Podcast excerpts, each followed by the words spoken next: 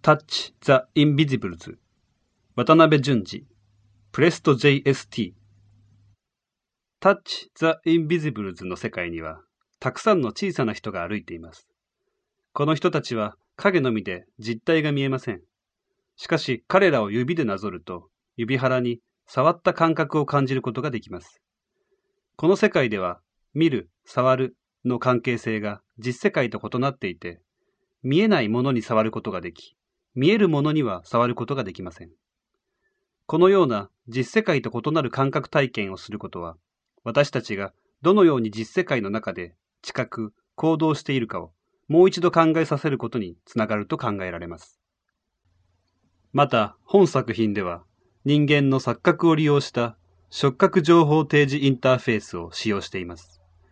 このインターフェースは小さな振動素子を爪状に取り付けることで平らなモニター上に凹凸感や衝突感を感じさせることができます。